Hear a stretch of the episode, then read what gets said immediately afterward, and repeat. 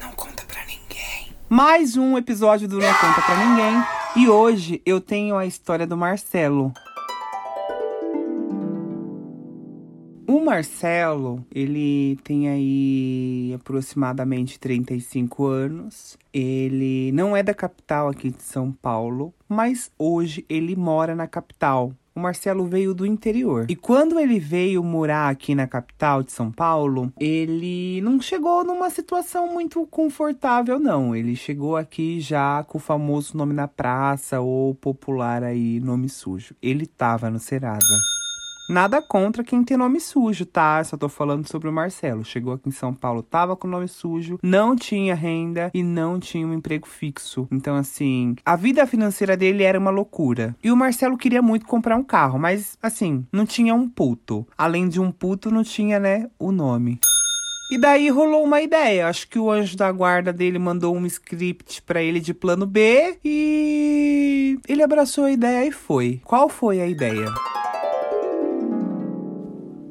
Ele tinha ainda um banco com um bom relacionamento. E, e aí o que ele imaginou? Eu vou pedir um crédito para esse banco. Com esse crédito, eu quito as outras dívidas. Parcelo essa, essa minha dívida final, compro um carro e vou trabalhar de aplicativo.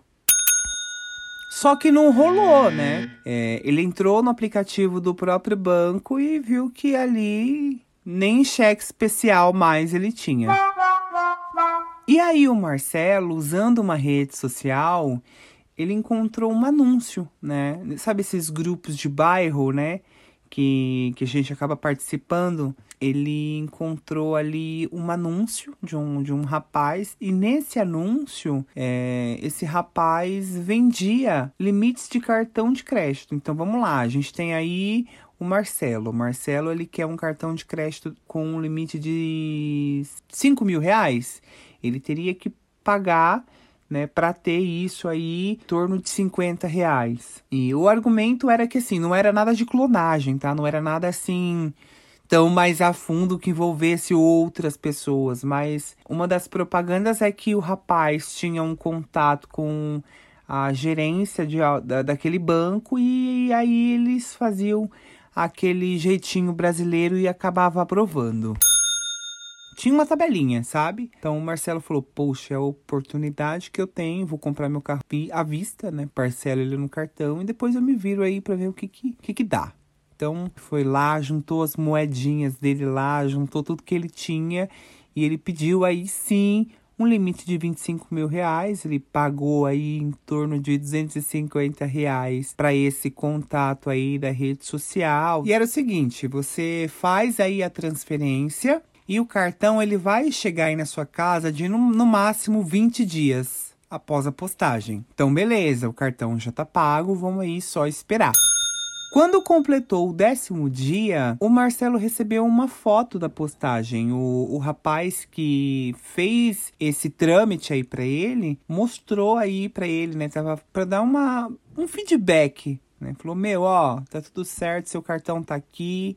A gente já vai postar ele aí. Provavelmente semana que vem você já vai recebê-lo. E daí, finalmente, completou esses, esse período aí, né? De quase 20 dias para a chegada do, do tão esperado cartão. Então, Marcelo já começou meio que ficar atento. Então, todas as correspondências que chegavam, ele dava aí uma conferida, porque, meu, ele precisava comprar o carrinho dele para trampar. Então, deu 20 dias, o cartão não chegou. Deu 21, o cartão também não chegou. Deu 22, deu 23, 24, 25, deu 30 dias, o cartão já não chegou. Começou a questionar o vendedor, né? Porque, pô, ele mostrou aí a, a correspondência ainda ao correio, né? E o que faltava era o cartão ser extraviado, ele ter que pedir aí uma segunda via para esperar mais 25 dias. Então ele foi aí confirmar com o vendedor. O vendedor, pô, meu, a gente mandou aqui, ó, tá tudo certo.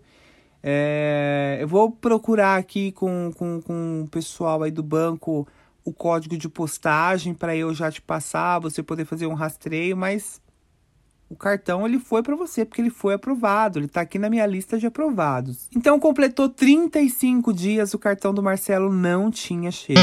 E mais uma vez ele cobrou o vendedor, que mais uma vez falou para ele que estava aguardando aí o código de postagem porque ele também ainda não tinha.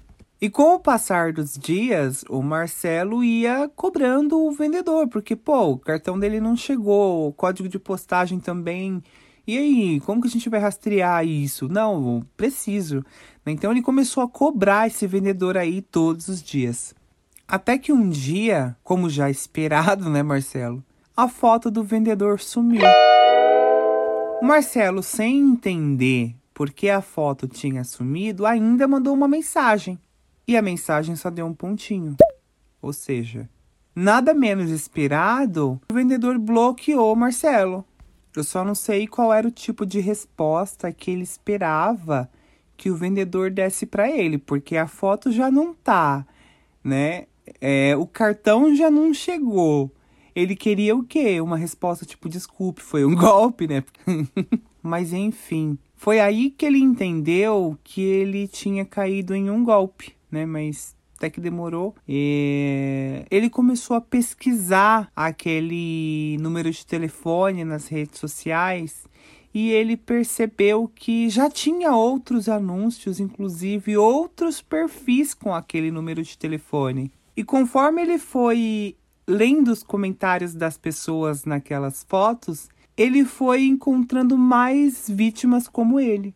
Quer dizer, a pessoa anunciava um limite na rede social, né, num, num cartão de crédito, e os negativados, né, que além de endividados, eram feitos de trouxa. Porque, como com o banco, gente, é só pensar: ah, tô devendo uma conta de luz, o banco vai te dar um limite de 30 mil? Não vai. Se a luz que é o básico você não tá pagando, imagina o cartão. E como o Marcelo não contou para as outras pessoas, para os amigos, né, ou para os familiares, que ele estava para receber esse limite de cartão, né, para receber esse cartão de crédito, para dar aí um up na situação dele, é, ele preferiu não comentar sobre o golpe, né, porque talvez envergonhado aí de ter só depositado dinheiro na conta de alguém que ele não conhece. E aí é isso. Essa daí é a situação do Marcelo e esse El não conta para ninguém.